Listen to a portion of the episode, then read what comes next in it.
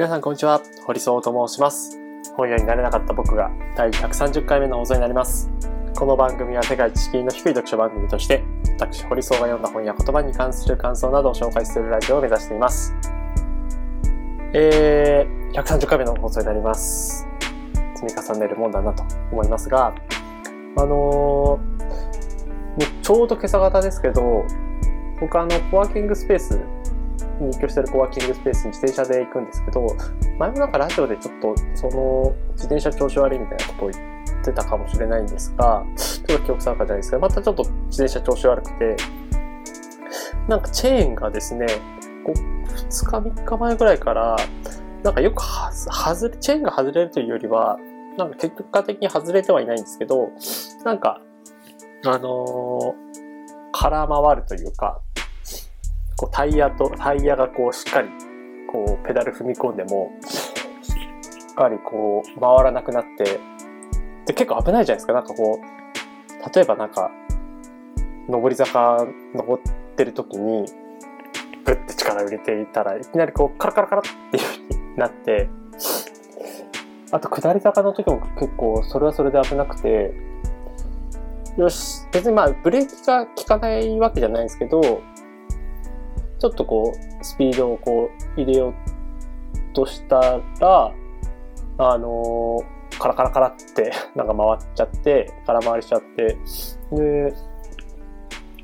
危ない危ないと思って、こう慌ててこうブレーキ踏むみたいな。うん。まあ逆だったらもっと危ないですけどね。で、ああ、これは困ったなと思って、で、何回かまあちょっとチェーンとかもこうあえてこう外してみて、で、もう一回こう、噛み合わせみたいなのが悪いのかなとってこうやった。もう手は油まみれになりながらこうやったんですけど、なかなかこう治んなくて、で、しょうがないので、ちょっとこう、サイクルスポット、あの大井町っていうところにあるサイクルスポットがあって、あの品川区、僕品川区の、あのコワーキングスペースに入居してるんですけど、えー大井町に、大井町駅のそばにこう、法務局とかがあって、で、そこでこう、ちょっと立ち寄る用事があり、で、あ、この辺にないかなと思ったら、こう、大井町の駅前からちょっとこう、離れたところにサイクルスポット、自転車の修理屋さんがあったので、そこにちょっとポッと行ってみたんですよね。で、そしたら、まあなんかその、油なんだっけな、こう、なんか、ちょっとこう詰まってたと。で、冬になると、割とその、なんだろう、うまく勝ち合わなくて、まあ、あの空回りすることってあるんですよってこと言われて、で、それで、油じゃないんですけど、なんか、あのその、凝り固まってるやつを取ってもらったんですよね。で、そうしたら、あの、しっかり回って、で、かつ、あの自転車の前輪が若干こう茎が抜けてる感じもあるので、そこちょっと入れておきますねっていう。で、すごく、あの優しくしていただいて、で、まあ、サイクルスポットで僕自転車買ったんですけど、あの工賃、普通工賃ってかかるじゃないですか。まあ、あの、僕もこう腹く我慢だったんですけど、あの、特にそのこともご研究されず、あのこれで一旦大丈夫だと思うので、またなんか気になるところだったら来てくださいねっていう。で、サイクルスポットって結構そういうことよくあって、前もなんか、あの、自転車のタイヤがちゃんとこうはまってなかったみたいなところのこう原因をこう突き止めてて、で、そこをしっかりアジャストしていただいたんですけど、その時も工賃でなんか請求されることがなくて、あの、ただ請求されるのが、こう、タイヤパンクして、その、修理として、こう、チューブ変えるとか、そういう時は当然、こう、材料とかが発生するので、こう、お金も発生するんですけど、それ以外の時はなか、それ以外のなんか、ちょっとしたトラブルみたいなのは、あんまりお金、別にお金払ってもいいんですけど、てか払うべきだと思う思いつつも。でもなんかそういうふうに、あのーなんか思うのは、気軽に、結構そういう経験をサイクルスポットにはよくされてるので、なんかすごい立ち寄りやすいんですよね。なんか、あ、こんなことで行ってもいいのかなとか、よく思っちゃうんですけど、なんかすごく、あのーちょっと空気が抜けたとかでも、まあ、空気入れのこうやり方とかをこう教えてくれたりとか、まあそんなの長年乗ってんだから覚えてろって話ですけど、そういうのもこうめんどくさい顔一つせず、多分すごい忙しい、仕事も忙しい中で、ちゃちゃちゃっとやってくれたりするのはすごくありがたい存在で、で、なんかそういうのって、もしかしたら、あのー、高齢者にとっては、かかりつけのお医者さんのところに、まあ、今コロナだからあんまりかかりつけのお医者さんに、あのー、足しげく通ってないかもしれないですけど、こう、通って、あのー、自分のこう、痛みであったりとか、あの、体の不調みたいなのを、こう、カジュアルに相談できるとか。割とそういうのってすごく大事だなっていう。昔あの、大学の時は パソコンを、あのー、2003年の時からノートパソコンを割とこう一人一台、あの、慶応の SFC っていうところは、あのー、持つことが推奨されてたんですけど、で、ほとんどの学生は、あの、別に IT 系が強いわけでもなくて、あの、セットアップとか、まあそういうのも不慣れな中ですごく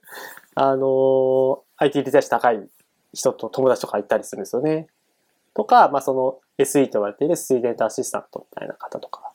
で、その人に、すいませんって言って持っていくと、なんかこう嫌な顔せず、まあ嫌な顔、まあちょっとしつつ ちょっとしつつ、あの、あ、これこうじゃないですかね、みたいなこと言って、解決してもらうみたいなこと結構あって。で、なんか、このご時世、そういうなんかこう、ただで直したりとか、あの、なんだろう、そういうボランタリー的なことって非難されたりするんですけど、僕結構、なんだろう、まあ、それを社会のあのデファクトスタンダードっていうふうに見なしたくはないですけど、結構こういうような、なんか、ハードル低く構えているっていうのはすごくありがたい姿勢だなと思って、で、僕もなんか、今日なんか、もう、ものの3分ぐらいで解決してもらって、なんか帰り道すごい気分がいい中で、あ、僕サイクルスポットみたいな人間になりたいな、みたいなことをちょっと思ったりしましたね。なんかこう、もう今採用とかのお手伝いの仕事してたりとか、まあ編集の領域にこういろいろやっていって、あの、まあちょこちょこ、えー、これどうなのっていう、どういうふうにしたらいいだろうかっていうご相談を受けることもなくはなくて、で、その時に、まあ、なんだろう。僕も、その、無理に扱われたことはないですけど、なんか、気軽になんか、あの、書くこととか、編集することとか、まあ、ある企画に関することとかを相談してくれたらすごく嬉しいなとも思うし、そういうなんか、あのサイクルスポットさんのこう接客というか、あのサービスとかをこう見てると、まあ、こういうふうにこう、普段よくしてもらってるので、新しく買い替えるときは、サイクルスポットさんで買いたいなとかって当然まあ思うけど、まあそれは後付けみたいなことかもしれないですけど、なんか普段のこうあり方として、そういうふうな姿勢で、なんか、気軽さとかカジュアルさをこうちゃんとまとえるような人間でありたいな、なんてちょっと思ったなという次第でございます。はい。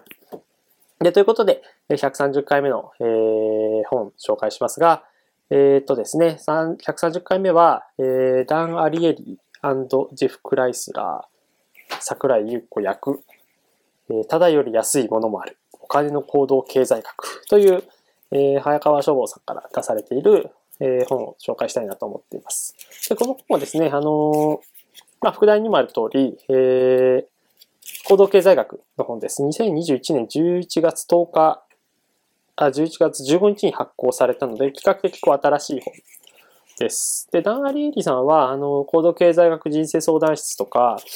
予想通りに不合理とか、まあそういう、なんだろう、表紙が結構面白くて、カバイラスト長崎のりこさんっていうのが書かれている。表紙の方のキャッチーさがすごく、あのー、良くて、結構こう目になんかな、ダン・アリエリという名前は知らなくても、その本の存在はあの知ってる方も多いんじゃないかなと。で、あと行動経済学ってすごく今、あのー注目されている学問だと思っています。まあ、あのー2002年にノーベル経学経済学賞、えー心理学者のカーネマンさん、トベルスキさん、経済学者のセイラさんが、えー受賞したものですけど、えー行動経済学は直感、感情に頼って判断、決定を行い、些細な情報に振り回される合理的とは言えない人々がどのような経済行動をし、その結果市場で何が起こり、資源配分や所得分配、そして人々の幸福や満足にどのような影響を及ぼされているかを追求する。まあそういう、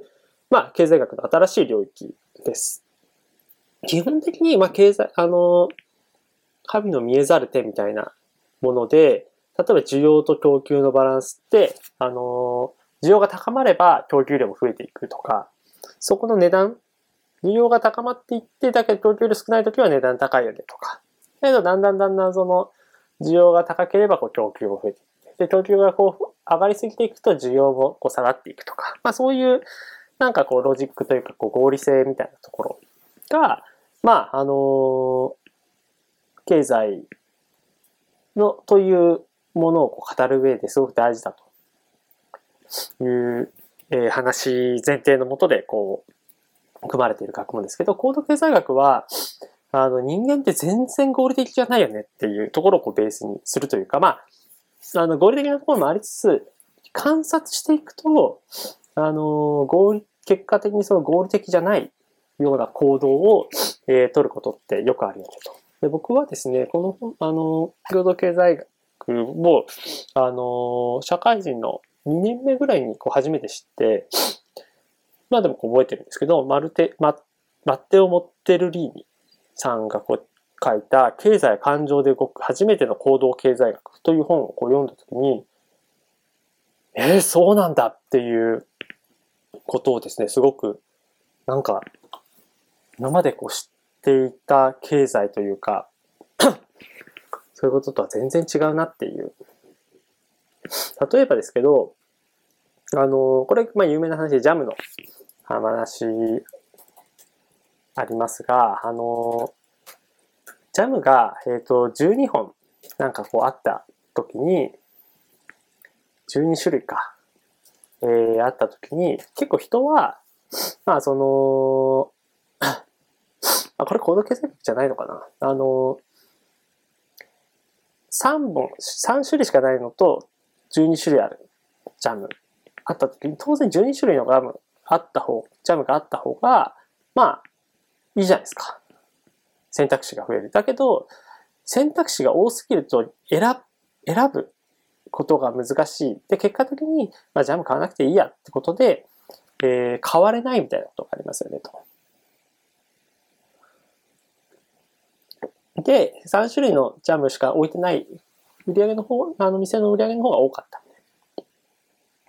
れちょっとマーケティング組の話かな。みたいなことを、まあ、あの行動経済学校語っていたり。ごめんなさい、これもしかしたら、さっきも言ってる通り、こう、マーケティングの話かもしれないですけど、えーえー他の事例でも言いますね。あの、アンカリングというもの、まあ、これは非常にこう行動経済学でよく言われているものですけど、あのーなんかの数字が、えー基準になるという考え方です。あの人間は、物の価値を、あの自分自身で判断できないという傾向があります。まあ、例えば、あのそうですね。例えばお米とかだったら、まあ、あのよく買っているので、えー僕は無洗米を、あの、1500から2000円ぐらいの値段の間でこう買ってることが多いですけど、まあ、例えばそれが2800円だっていうふうになったら、あ、これはなんでこんな高いんだろうとか、なるし、まあ、その、作りか、製造過程とか見て、あ、これは特別だから、まあ、今回は特別に2800円の米を買おうみたいな。なんかそういう判断。でもそれは、なんでその2800円のその無洗米に対してそういう価値を考えているかというと、あの、アンカリングとして、えー基準として1500から2000ぐらいが、あの、1000万円の価値なんじゃないか。だからその、それよりも多くなっていると、あ、これは非常になんかこう、特別感があるんじゃないか。みたいなのを感じるというものです。で、これ面白いのが、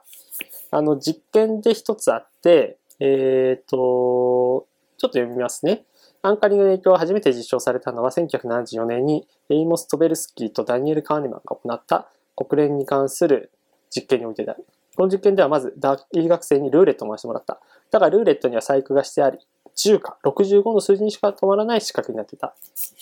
で、それから学生に2つの質問をした。国連加盟国のうちアフリカ諸国の占める割合はルーレットが止まった数に応じて、まあ、10%、またはこう65%より多いか少ないか。で、問い2として国連加盟国のうちアフリカ諸国が実際占める割合は何パーセントか。うん。だから10%と65%っていうのは、まあ、ルーレットで、えっ、と別にこう、アフリカ諸国占める割合のパーセンテージとは全く関係ないんだけど、例えば、えー、10%というふうに答えていた人たちは、えー、その問い2の回答の平均値が25%。他方、最初から65%だという数字に見せられた学生の場合は、えー、実際どれぐらいですか？とこう聞いたときに平均値として45%だったと。つまり、まあ、あのーこれはこうランダムなこう実験ですけど、そう最初にこう使われたこうルーレットの数字、全然こう関係ないんだけど、その数字がなんかこう関連付けて、えー、捉えてしまうという傾向があります。で、実際は、えー、1970年代の国連加盟国のえーアフリカ諸国の割合は23%なんですよね。まあ、これって、まあ結構難しい問題だとは思うんですけど、非常にその、何かしらのこう値が、えー、たまたまこう目に入った数字によってこう暗示されてしまうという、そういう傾向がある。で、それが、まあ、あの、自分の意思決定に、えー影響を及ぼすという。まあ、今のクイズなんかは、特に人生とか生活においての意思決定にはそんなさほど影響を与えませんけど、これがなんか、あのー仕事であったりとか、人生でこう意思決定するときに、割とこう重要な、あの、線引きになるということです。なので、あの、行動経済学とこう、マーケティングを結びつけると、なんかまあ、買わせたい商品があったときに、えー特にその値段、さっきの1000万円とは違って、あんまりこう値段のに関するこう情報がなかったとき。例えば、この商品は15万円ですよ。と言って、えー落としどころがこう10万円になるかもしれない。まあ、これでこう交渉していったら、まあ、よくある話ですけど、これ15万円でどうですかって言って、もうちょっと安くしてくださいよって言って、まあ、落としどころとして3分の2ぐらいの値段のこう10万円になるってことがありますよね。逆に、えーこの値段は5万円ですって言った時に、こう交渉していって、えー10万円までこう2倍になることって、まあない、ほとんどこう考えられないじゃないですか。なので、高い値段でこう買わせたいときは、あの、高い値段で、えー値段のものをこう示して、で、そこからこう価格交渉していくと、まあ、あのー価格を提示した人にとってこうプラスになるかはさておき、低く提示していたよりも、まあ、高い値段で落ち着くことがありますよね、という。まあ、そういうことをこう、えー、まあ、アンカリングとマーケティングをこう結びつけるとあるという感じです。あとは、まあ、サンクコストとか、あのー行動経済学の文脈ではこうよく言われてますけど、この、えーただより安いものもあるという本では、そういうお金に関する行動経済学に関する、えー記述が、あの物語とともに、えーたくさん書かれています。じゃあ、この本って、あの、他のこう行動経済学の本と比べて何が、なんか自分はこう、僕もこう何本か、あのー行動経済学に関する本って読んでるんですけど、特にこの本で一番こう感じたのは、あのー心の会計というものなんですね。えー例えば、あの、朝のコーヒー代とかっていうのは、あのー特に何もこう気にせずに、まあ、パポンポポンと買っちゃう人もいれば、あのー、ああ、なんか、スタバで300円か、ちょっと今日はやめとこうかなっていうふうに、まあ、思うじゃないですか。だけど、あの、まあ僕は車買わないですけど、こう車を買いましょうっていう時に、この車は、えー、300万円です。っていう時に、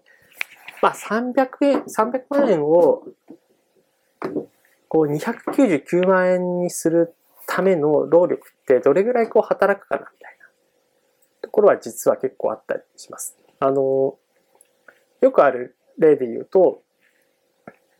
例えば卵。卵は、あの、このスーパーで200円って言ってましたけど、えー、歩いて10分の別のスーパーだと、えー、100円で売ってますよと。整理してますよ。という場合は、あの、頑張って、えー、隣のスーパーまで行こうっていうモチベーションが湧くけれども、えー、300万円の車がありましたと。えー、それが299万9900円ですよと。それぐらい値引きされてましたよって言ったら、まあそのスーパーには行かないという。それはこう相対的に卵はあの半額だけど、車はもう値引き率が1%に満たないぐらいちっちゃいものだと。だけど、実際のこうお金の値段としてはすごく同じだっていう、まあそういう考え方ですよね。まあそれはあのこのゲームだけでよくあるんですけど、心の会計は何かっていうと、僕たちは何、何で、えっ、ー、と、これを、何をもってこう買ってるのかっていう。例えば、なんか例えばの例が多いですけど、なんか、給料ってすごく大事なものじゃないですか。こう、ビジネスパーソン、サラリーマンの方にとっては。なので、それをこう、1円こう、まあ、その中でこう1万円を使うみたいなことって割とこう大きな意思決定になるわけですけど、あの、これが、例えば、あの、まあ、道で拾ったって言うとちょっとあれだな。例えばだか臨時収入みたいなのが、とか、あるいは、あの、タンスの中からと、こう、お金が出てきましたよと。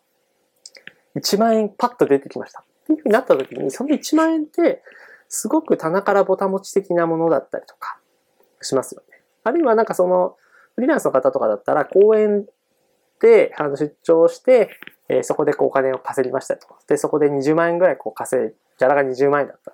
時に、そこで20万円をこう手にしたら、その20万円分のいくらか、まあちょっとこう、豪華なホテルに泊まったりだとか、ちょっとこう豪勢なご飯を食べたりとか。で、それは、なんかその、普段稼ご、稼いでる給与の中のお金と違って、なんか別会計、別の報酬だ。同じお金なのに別の報酬のなんか形に見えるということで、なんか気が大きくなってしまう。みたいなことがあったりします。全然それは同じお金なんだけど、このお金は別にその給、普段こう働いた仕事のこう成果としてこう1ヶ月に帰る。この記憶、清いこうお金とは違って、たまたまポンと入ってきた臨時収入だよね、というそのお金の使い方ってすごくあの雑になってしまうというか、アバウトになってしまうということをよく言われています。この辺は本当人間がそのお金に対して、あの、割とまあシビアに、保守的にこうなろうとしている人であれば、まあ、同じくお金だっていうことで、あの、当然どちらも大切にしなくちゃいけないんだけれども、そういうこう処理の仕方をしてしまうということで、あの合理的とは言えないようなこう使い方をしてしまうみたいなことです。あとは、まあ、あの、同じように今、政府がこうクーポンを、あの、困窮世帯に、あの、現金5万円とクーポンで5万円分をこうやりますっていうこと出したけど、これはもう本当にあからさまで、そのクーポン、たまあ、アマゾンギフトカードとかでもいいのかな。これで5000円をなんか手に入ったとするときに、そこでこう買うものって、まあ、いつもこう、すぐこう買うものがあればいつもと同じような感覚で買うこともあるかもしれないけど、なんか、アマゾンで使う5000円って、なんか普段とは違ったものをこう買ったりするみたいなことがあったりしますよね。あとはこう、まあ Amazon だといろんなもの買いますけど、ただ iTunes のカードとかだったら、まあ5000円あった時に、まあ今はこう、競技そのデジタルデータを買うってことがあるかないかはこうさておきですけど、普段だったら CD 買わないけど、まあ iTunes のこうポイントがこう5000円あるなら、まあこのアーティスト好きだし、応援の意味も込めて買っちゃうかみたいな。こう使用、その用途が限定されているものに関する使い方こう支払い感情みたいなことでこの本はこう書いてましたけど、そこが割とこうリアルに、あの、人間のこう醜いところというか、あの、合理的でない部分を、あの、焦点を当ててるっていうのはすごく面白かったなと思います。心の会計はお金に関する決定に並外れて大きな影響を及ぼしている。注意や思考を一定の方向や誤った方向に向け何にお金を使うべきか使うべきでないかの判断を左右する。ただし心の会計は必ずしも悪いとは限らない。人間の認知に限界があるから、心の会計をうまく使えば便利な近道ができ、お金に関する秩序感覚を保つことができる。だがその際、いい加減な会計ルールを作り、価値を判断できなくなることが多い。これが特に当てはまるのが消費の楽しみ、出費の痛みが、痛みが、時間や支払い方法、注目によって切り離されている点だ。何？出費が伴うことを知らなかったなら財布をしっかり持って読み進めてほしい。これはあの、後半言及しなかったんですけど、電子通貨とかクレジットカードとか、なんかクレジットカードこう払ってる時って今お金がこう減ってる感覚を持ってる人って、普通の自分のお金をこう手渡してお会計するときよりもクレジットカードでこう払、支払うときの方がなんか心が大きくなる。まあまだ今お金は減ってないよね、みたいな感覚で、これはなんか、あの、あるあるだと思うんですけど、コロナ禍でキャッシュレスみたいな動きが増えていったり、いろいろなこう事業者がキャッシュレス、何々何々ペイみたいなものが増えていくっていうのは、その辺のこう金融というかこうお金というもののプラットフォームをこう握ることで、しかもそれが現金のような、ああ、なんか5000払っちゃったなっていう感覚がないようなものがこう、ただサインしただけだよねみたいな。痛みを伴わないようなもので会計決済を行っていくっていうことを、まあ、促進させていくっていうのは、すごく、あの、それをこう事業やる側にとっては、かなり、あの、美味しい話。で、それは消費者の立場で、今、自分はこう電子マネーで、あの、こうやり取りしてるけど、本当にそれでいいんだっけっていう。本当にこのお金の使い方正しいのかとは、あの、ちゃんと知性を持って考えないと、あの、損することすごく多いんじゃないか。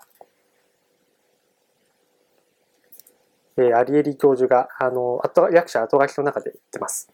テクノロジーは必ずしも悪いとは言わないが、これまでは使う側よりも使わせる側に圧倒的にためになる形で利用されてきたと警告している。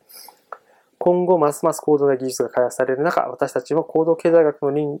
論で自衛して臨む必要があるってことは、本当これ金言だと思っています。高度経済学、あのまあ、僕はあんまりこう小難しい学問ではないと思っていて、逆にあの、日々の生活の中で、あ、こういうことやっちゃってんなっていうことに、割とこう気づく機会でもあるなと思っていて、で、それがあの、知ってるのと知ってないのってでは大きく違う。なんかこう、これを知ってから他の人が、あの、高度経済学とかマーケティングのこう罠に引っかかって、なんかこういろいろこう意思決定してるのを見ると、あ、これってダメだよみたいなことをなんか言いたくなっちゃう。で、まあね、これ、高度経済学っていうのを知れば知るほど多分、いい側面としてこう、消費者側がこう自衛できるんだけど、なんかこう事業やる側は、あ、こういうものだっていうことで、ますますそこのこうテクニックを駆使して、あの、マーケティングしていくみたいなことがやっぱあったりするので、まあそういうなんか、社会とか未来にはなってほしくはないなと思いつつ、一つ言えるのは、しっかりこう自衛する上でのリテラシーをちゃんと自分の中にこう持っておくってことは、めちゃ重要な気がしています。ぜひですね、あの、ただより安いものもある。お金の行動経済学。これはあの、意外にこう文庫本ですけど、400ページぐらい、ボリューミーなんですが、あの、割とこう、ストーリーというか、物語っぽいのが、あのー、半分近くを占めて、まあ、純粋なこう、星ドラみたいなこう物語ではないですけど、解説の方が割合的には多いですけど、なんかまあ事例があって、でそれに対するこうあるあるをこう語ってくれるところから、えー、その項が、